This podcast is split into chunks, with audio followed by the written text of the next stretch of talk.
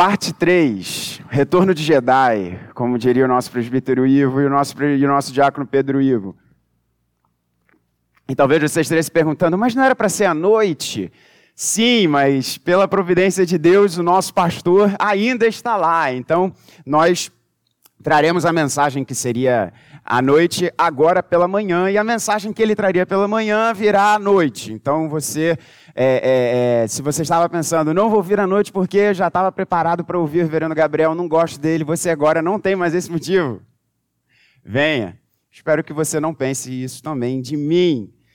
Abra sua Bíblia em Efésios. E por isso nós não abordaremos a nossa série em 1 Coríntios. Abra a palavra do Senhor em Efésios. Você que não está acompanhando os nossos últimos dois cultos, que não pôde estar presente nos nossos últimos dois cultos à noite, nós estamos fazendo uma série de mensagens. Deixa eu mudar aqui minha tradução. Isso. Uma série de mensagens nessa porção da Escritura em Efésios, Efésios capítulo 1, nessa que é uma única oração, uma única sentença no texto original, que se encontra nos versos de número 3 a 14. E eu havia dito que seriam três mensagens, mas na verdade elas serão quatro. Então, essa é a penúltima parte desse grande sermão dividido em quatro partes. Eu sei que você estava em pé agora há pouco e, e sentou, mas se você puder, vamos nos colocar de pé novamente, em respeito à palavra de Deus, para lermos a Santa Escritura. Eu farei a leitura na nova Almeida atualizada e peço que você acompanhe e ouça com fé a palavra de Deus nós nos concentraremos nessa manhã nos versos de número 7 a 10, mas nós vamos ler como temos feito a passagem inteira para você tê-la em contexto. Assim diz a palavra do Senhor, ouça com fé. Bendito, verso de número 3: Bendito seja o Deus e Pai de nosso Senhor Jesus Cristo, que nos abençoou com todas as bênçãos espirituais nas regiões celestiais em Cristo. Antes da fundação do mundo, Deus nos escolheu nele para sermos santos e irrepreensíveis diante dele. Em amor, nos predestinou para ele, para sermos adotados como seus filhos, por meio de Jesus Cristo, segundo o propósito de Sua vontade, para louvor da glória de Sua graça, que Ele nos concedeu gratuitamente no amado. Nele temos a redenção. Pelo seu sangue, a remissão dos pecados, segundo a riqueza da sua graça, que Deus derramou abundantemente sobre nós em toda a sabedoria e entendimento. Ele nos revelou o mistério da sua vontade, segundo o seu propósito, que ele apresentou em Cristo, de fazer convergir nele, na dispensação da plenitude dos tempos, todas as coisas, tanto as do céu como as da terra. Em Cristo fomos também feitos herança, predestinados segundo o propósito daquele que faz todas as coisas conforme o conselho da sua vontade, a fim de sermos para louvor da sua glória. Nós, os que de antemão esperamos em Cristo. Nele também vocês, depois que ouviram a palavra da verdade, o evangelho da salvação, tendo nele também crido, receberam o selo do Espírito Santo da promessa. O Espírito é o penhor da nossa herança, até o resgate da sua propriedade, em louvor da sua glória. Essa é a palavra de Deus.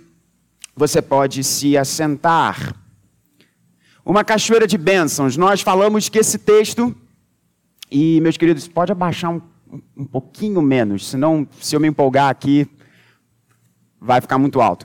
Nós falamos na primeira mensagem dessa série que o texto de Efésios, versos 3 a 14, é uma única oração na língua grega. É como se Paulo tivesse se empolgado demais e não conseguisse parar de escrever. E uma boa forma de você pensar nessa passagem é imaginar uma cachoeira que não para, que vai, que, que, que segue o seu rumo com toda força e vigor e esplendor. Uma cachoeira de bênçãos. É o que esse texto nos apresenta. E nós começamos a pensar desse texto, verso a verso, bênçãos que o diamante da salvação nos apresenta. A salvação é algo maravilhoso e ela tem muitas facetas. Eu acho que agora abaixou demais. E ela possui muitas facetas e temos falado do, de cada uma dessas facetas. Começamos no verso de número 3, falando sobre a bênção de estarmos unidos a Cristo, a bênção da união com Cristo. No verso de número 4, falamos sobre a bênção de termos sido feitos santos diante de Deus. No verso de número 5, falamos sobre a bênção de termos sido predestinados a um futuro glorioso. No verso de número 7, falamos sobre a bênção da redenção. Falamos também nesse mesmo verso sobre a bênção do perdão que recebemos. E, no verso de número 5, falamos sobre a bênção da adoção.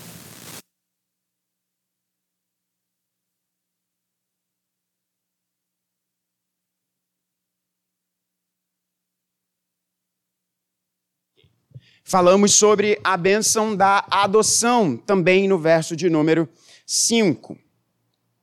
E seguimos no texto.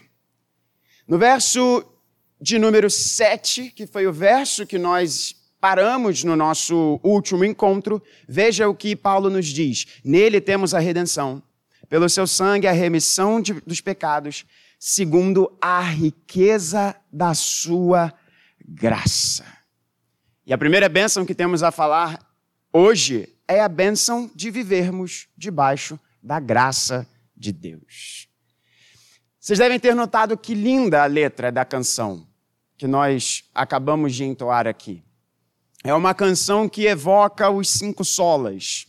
Né? E se você caminha conosco há pouco tempo, talvez não tenha sido familiarizado ainda o que são os cinco solas, mas os cinco solas foram quase que um lema da reforma protestante no século de número 16, afirmando verdades poderosíssimas que a Escritura nos apresenta, em oposição ao ensino da igreja romana.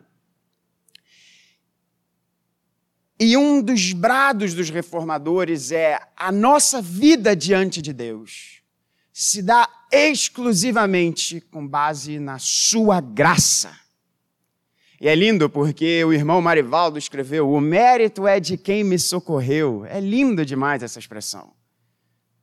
Não há mérito em nós. Não há algo em nós que possa conquistar o favor de Deus. Não há algo em nós, fora da sua graça, que pode mover o coração de Deus. Porque nós pecamos. Porque no jardim, os nossos primeiros pais optaram por um outro tipo de amor e rejeitaram o relacionamento com Deus. E desde então, por natureza e escolha, e algumas pessoas falam: ah, eu não acredito nessa coisa de pecado original. Eu não acredito nisso de que existiu um homem chamado Adão, uma mulher chamada Eva, e que um dia eles desobedeceram a Deus por meio de, de terem comido um fruto. E eu falo: tudo bem, olha para o seu coração. Será que você não reproduz no seu dia a dia, no seu viver, a mesma coisa que estes dois que você diz que não acredita que eles existiram? Será que você não reproduz a mesma coisa? Então, seja por natureza, por sermos descendentes dos nossos primeiros pais, ou por escolha, nós escolhemos rejeitar Deus.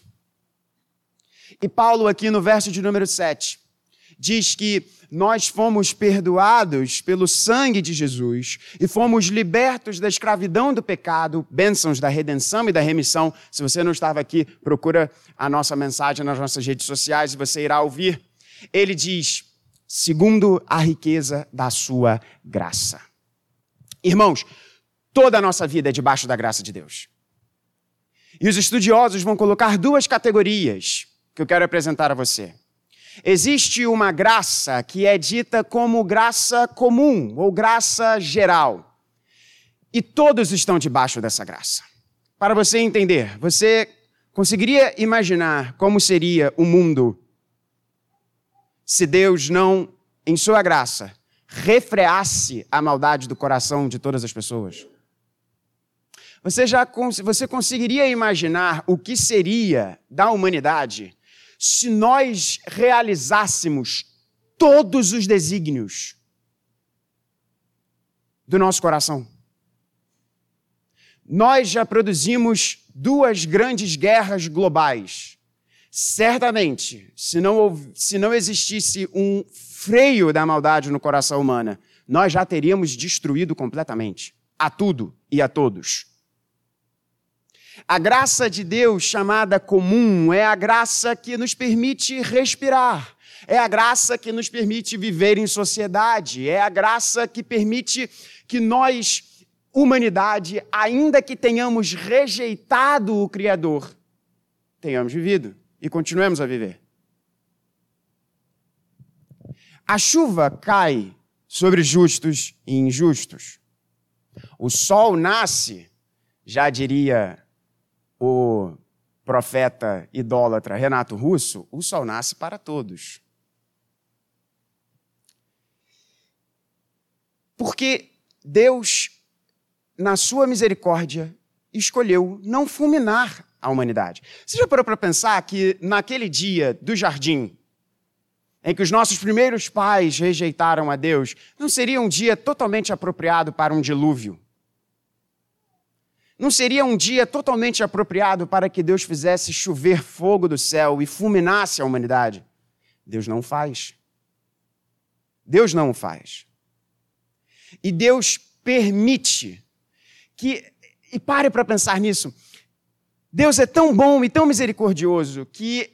E Ele é tão gracioso. E há uma medida da sua graça que é estendida a toda a humanidade. Que Deus permite que um cérebro formule um pensamento de que ele não existe. Você para pensar nisso? Deus é tão gracioso e Deus é tão misericordioso que ele permite que um indivíduo, na profunda escuridão do seu ser e do seu intelecto, se repute como genial e diga que Deus é uma ideia.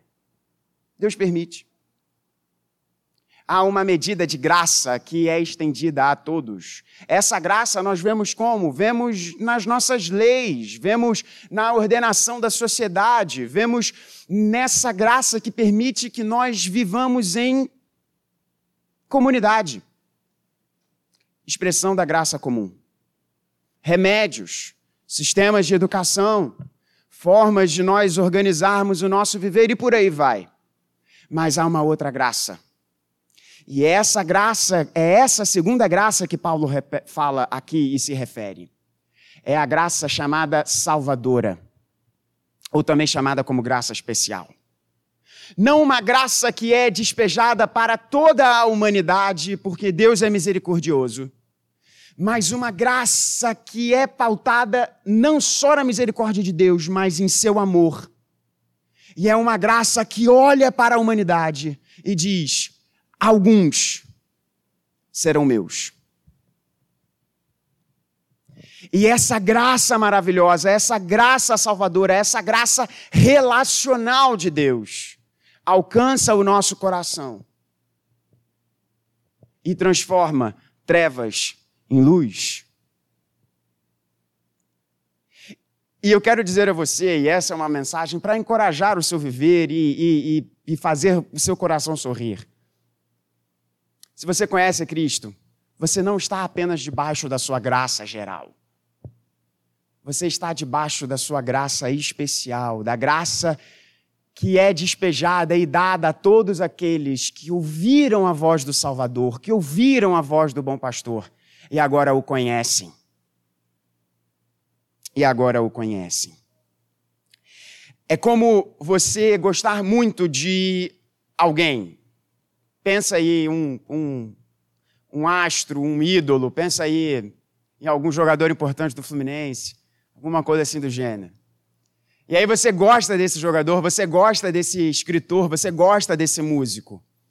E você vê a sua obra, você conhece a sua obra, mas você, por mais fã que você seja, por mais artigos que você leia sobre ele, por mais é, é, é, parte da sua vida você coloque essa pessoa, você verdadeiramente não sabe como ela pensa. A não ser que você esteja em convívio com ela. E é essa graça que Deus nos dá. Não apenas de nós percebermos a sua misericórdia por meio da ordenação da vida em sociedade, por meio do fato da natureza, por mais que seja um mundo quebrado pelo pecado, é uma natureza que está ordenada por Deus, do contrário, a vida não seria possível. Nós não apenas recebemos dessa graça, mas nós recebemos a graça de poder ouvir a voz de Deus, de poder assentar com Ele à mesa. Não apenas ouvir falar dele, mas ouvir o próprio. Graça salvadora. E isso conversa com a segunda bênção que nos é apresentada aqui nessa manhã, na continuidade do texto. Veja, no verso de número 7, falamos, segundo a riqueza da sua graça, verso de número 8, que Deus derramou de forma abundante sobre nós, em toda a sabedoria e entendimento. Verso de número 9, ele nos revelou o mistério da sua vontade, segundo o seu propósito que ele apresentou em Cristo. A segunda bênção que temos a falar aqui nesse texto é a bênção da revelação. Se falamos sobre a dádiva de vivermos sob a graça de Deus, que se dá não apenas em termos gerais, mas para aqueles que conhecem a Jesus e vivem segundo o chamado do bom pastor, é uma graça especial. Nós temos também a dádiva de recebermos a revelação de Deus. Veja, verso de número 9 ele nos revelou o mistério da sua vontade. Nós já falaremos qual é o conteúdo dessa revelação, mas eu quero chamar a sua atenção pelo simples fato de termos essa expressão aqui. Revelação. Você já parou para pensar que Deus poderia simplesmente, diante.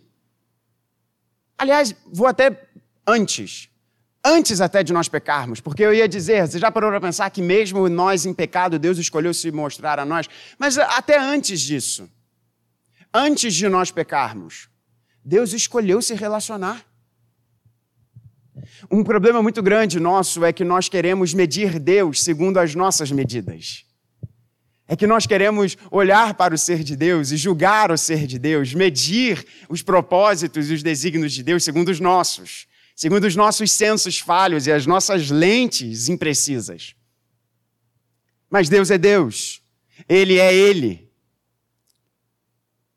Quando Moisés pergunta a Deus, vem cá, eu, quando eu for a Faraó e, e disser para Faraó, deixe o meu povo ir, ele vai me perguntar, mas vem cá, você está tá falando em nome de quem?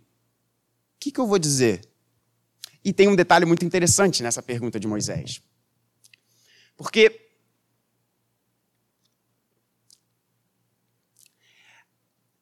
não apenas era uma insegurança, provavelmente, de Moisés, e vamos combinar, todos nós deveríamos ter, né?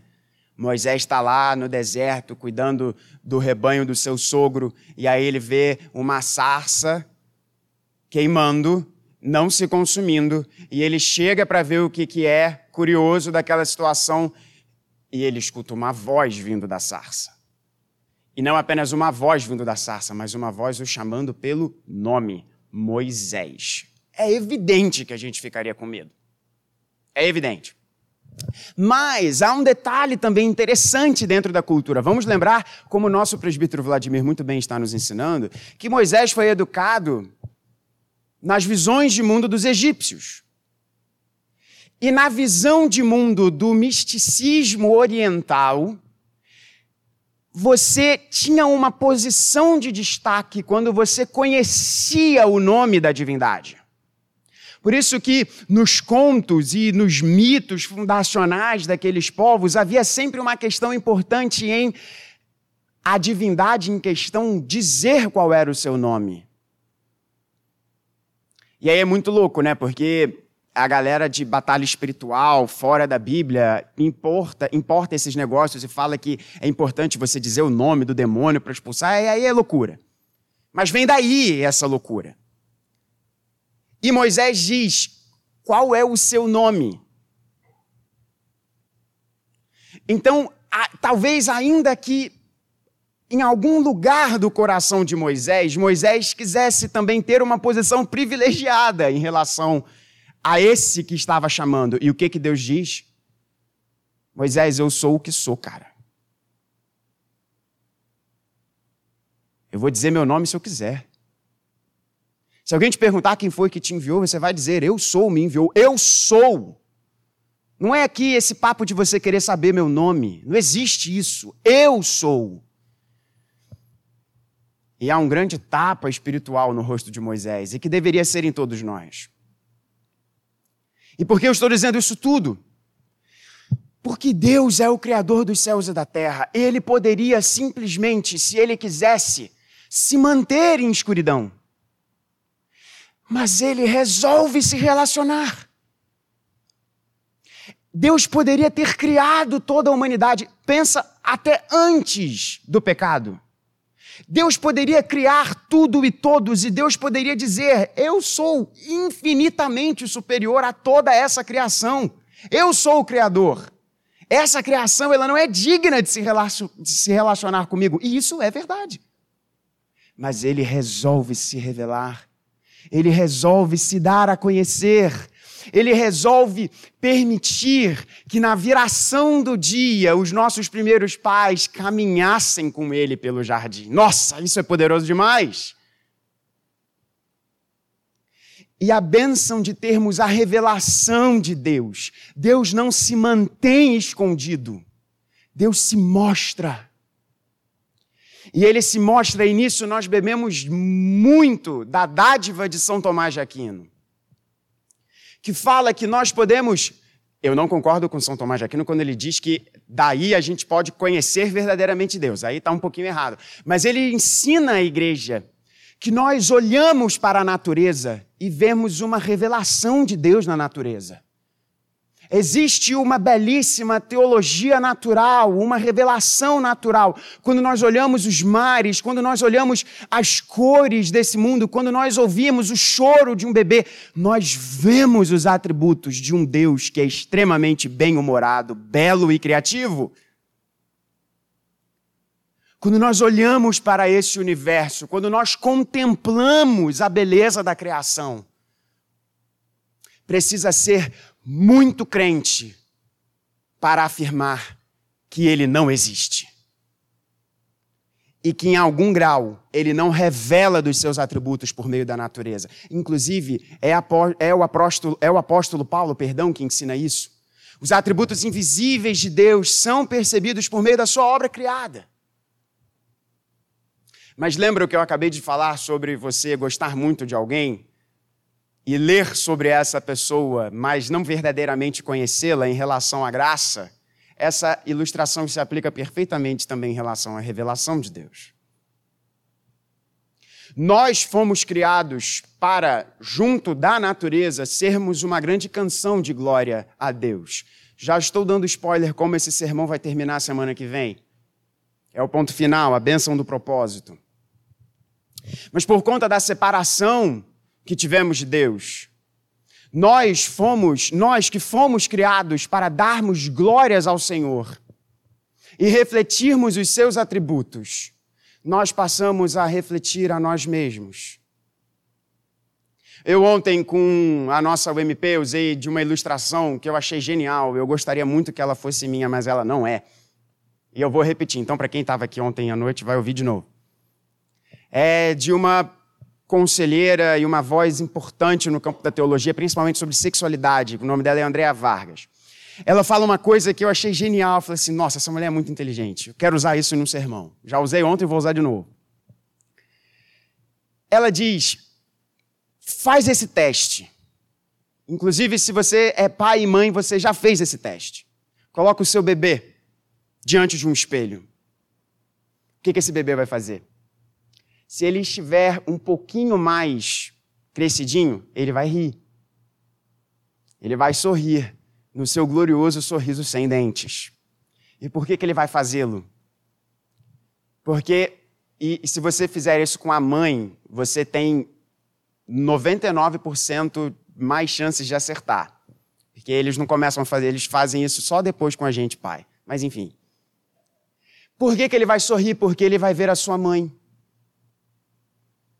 E ele vai enxergar a sua fonte de cuidado, a sua fonte de amor, sua fonte de alimento, sua fonte de consolo. Ele vai estar diante de um espelho e, na sua visão, que ainda não é lá essas coisas, ele vai perceber aquela que cuida dele. Deixa esse bebê crescer um pouquinho mais. Coloca ele de novo no espelho. Ele vai sorrir. Por que, que ele vai sorrir? Porque ele está se vendo. Porque chega um momento no misterioso cérebro dos bebês que eles entendem que ele e a mãe não são uma coisa só. E aí ele se olha no espelho e ele vê a sua forma. E ele ri. Ilustração bonitinha. Espiritualmente, é exatamente isso que o pecado faz conosco. Qual é o grande problema? Nós entramos numa ego-referência. Nós olhamos para o espelho e queremos ver a nós. Queremos eh, eh, ver a gente refletido ali. Porque a gente gosta da nossa voz, a gente gosta no, da nossa forma, a gente gosta das nossas posições, a gente gosta das nossas escolhas, a gente gosta das nossas posições. Então, se houver um espelho que reflita para nós mesmos aquilo que somos, isso alegra o nosso coração. Mas às vezes nós não somos ego-referentes, às vezes nós somos alter-referentes. E olhamos para outras pessoas e extraímos dessas pessoas a nossa fonte de identidade, a nossa fonte de amor, a legitimação para os nossos atos. Só que qual é o problema disso? A nossa identidade não deve ser nem ego-referente, nem auto-referente. Porque a Bíblia diz que nós fomos criados para refletirmos não a nós mesmos ou a outras pessoas, mas a refletirmos um só, e o nome dele é Deus. E onde você vai encontrar isso? Você não vai contemplar o mar e o mar vai falar com você isso. Você não vai olhar as estrelas e num filme da Disney as estrelas vão se transformar na, na, na imagem de um leão e esse leão vai falar com você.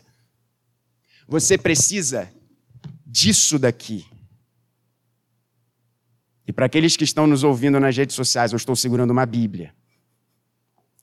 Você precisa da revelação especial de Deus, que não é trazida por meio da natureza, mas é trazida por meio da Sua palavra revelada ao nosso coração. O propósito de Deus de apresentar o seu Filho Jesus e o plano da salvação e, a, e, o nosso relacionamento com Ele, porque Deus é um grande destruidor dos espelhos que nós fabricamos para refletir a nós mesmos ou refletirmos um outro alguém. Você já parou para pensar que talvez você esteja vivendo a sua vida exatamente dessa forma? E você vive a sua vida numa caixa de espelhos refletindo a você o tempo inteiro, refletindo você o tempo inteiro. E talvez não seja refletindo você, mas todo o seu senso de valor, todo o seu senso de identidade, toda a, a, fonte que você usa para legitimar as suas decisões, talvez seja o seu marido, ou a sua esposa, ou seus filhos, ou seus pais, ou o seu trabalho, ou a quantidade de sexo que você consegue fazer ou quanto dinheiro tem na sua conta, ou com os, quais são as suas posições políticas e econômicas na nossa realidade, nas nossas circunstâncias. Deus não criou você para isso. Deus criou você para ser uma canção para a glória dele. E nós precisamos da revelação especial de Deus para quebrar esses espelhos malditos. Vamos encerrar essa mensagem. na continuidade do texto. A bênção de termos a revelação de Deus. E agora nós vamos entender qual é o conteúdo dessa revelação de Deus aqui nessa passagem. Eu quero concluir falando com você sobre a bênção da unidade. Verso de número 9. Ele nos revelou o mistério da sua vontade, segundo o seu propósito que ele apresentou em Cristo. Veja, de fazer convergir nele, na dispensação da plenitude dos tempos, essa é uma expressão que Paulo usa para falar sobre esse tempo apropriado para o nascimento de Jesus. Dispensação da plenitude dos tempos, é isso que Paulo quer dizer. Todas as coisas, tanto as do céu como as da terra. Paulo vai nos dizer qual é o grande mistério que Deus nos revelou. O grande mistério que Deus revela em Cristo é que todas as coisas estão sendo convergidas nele. Existe uma pesada explicação teológica sobre essa expressão aqui que eu vou tentar resumir muito rapidamente, porque já são 11 e 6. O que Paulo quer nos ensinar é o seguinte: na cruz, há uma reconciliação cósmica com Jesus. E essa reconciliação, ou ela é para a condenação, ou ela é para a salvação. Por isso que a palavra de Deus nunca volta vazia. Você já parou para pensar por que, a palavra de Deus nunca volta vazia? Se alguns não creem, por que, que ela nunca volta vazia? Porque a palavra de Deus sempre será para a condenação ou para a salvação. Que nós estejamos no segundo barco. Então ele diz: esse é o propósito de Deus, que Deus revelou em Jesus, de convergir todas as coisas nos céus, tanto nos céus como na terra. O que que isso tem a ver com unidade, reverendo? Tudo a ver com unidade. Se Deus diz que o propósito dele é convergir todas as coisas nos céus e na terra em Cristo Jesus, significa que nós estamos incluídos nisso. E significa que eu e você temos uma base de unidade mais forte do que qualquer diferença. Lembra que na bênção da adoção, no sermão passado, eu disse: nós ganhamos um pai, e junto com esse pai, nós ganhamos muitos irmãos. Mas não é hora de falar sobre isso. Era sobre essa bênção que eu estava me referindo. Quando fomos adotados por Deus, nós ganhamos um pai, mas nós ganhamos muitos irmãos. E o propósito de Deus é convergir nele todas as coisas. Isso significa você e eu, meu irmão. Em Cristo Jesus nós fomos unidos. E eu quero chamar a sua atenção e meu time, coloque por favor o texto de Mateus número 10, capítulo 10, e com isso nós encerramos. Eu quero que você leia esse texto com o que você acabou de ouvir em mente. Que eu e você temos uma base de comunhão e unidade maior do que qualquer diferença. Porque o propósito de Deus é convergir em Cristo todas as coisas. E todas as coisas incluem a gente, nós convergidos a Cristo. Verso de número 1, o relato do chamado dos doze apóstolos. Tendo Jesus chamado os seus doze discípulos, deu-lhes autoridade sobre espíritos imundos para expulsar e curar todo o tipo de doenças e enfermidades. Preste atenção. Ora, os nomes dos doze apóstolos são estes. Primeiro, Simão, chamado Pedro, e André, seu irmão. Tiago, filho de Zebedeu, e João, seu irmão. Filipe e Bartolomeu, Tomé e Mateus, o publicano. Ah, interessante, né? Porque aqui ele só estava falando até agora de. Não tinha nenhuma função ou um adjetivo aqui, né? Era só Simão, que também foi chamado de Pedro, André, seu irmão. Só questões relacionais aqui. E aí, Mateus, em relação a si mesmo, porque é dele que ele está falando aqui, ele diz: o publicano. Vamos continuar. Tiago, filho de Alfeu, e Tadeu. Simão, o Zelote. E Judas Iscariotes, que foi quem o traiu. Por que que Mateus, ele mesmo, ele diz o publicano? E quando ele vai falar de Simão, ele diz: o zelote. Para aqueles que estão vendo The Chosen, ou já viram, sabem exatamente o que eu estou falando. Quem eram os publicanos? Publicanos eram aqueles que cobravam impostos em nome de Roma, dos judeus. E eles eram odiados pelos judeus. Porque eles eram vistos como grandes traidores. Cara, vocês estão cobrando impostos em nome de Roma, em nome desses caras que estão dominando a gente, em nome desses caras que são agressivos conosco. Mateus foi um publicano. Só que Mateus, de uma forma e aqui é, é, é o sorriso do Espírito Santo de Deus. Quando ele vai falar de Simão, ele diz: o zelote. Quem eram os zelotes? Os zelotes eram justamente aqueles que apregoavam: nós precisamos fazer uma guerra santa para expulsar os romanos. E todos aqueles que batem palma para esses caras. E aí chega Jesus: vocês são meus apóstolos o ex-publicano com o ex-zelote. Você acha que não aconteceu algum estranhamento entre eles? Com certeza existiu muito estranhamento. Com certeza Mateus teve que trabalhar coisas no seu coração. E vamos lá, principalmente Zelote. Ó, oh, Zelote, principalmente, principalmente é, é Simão.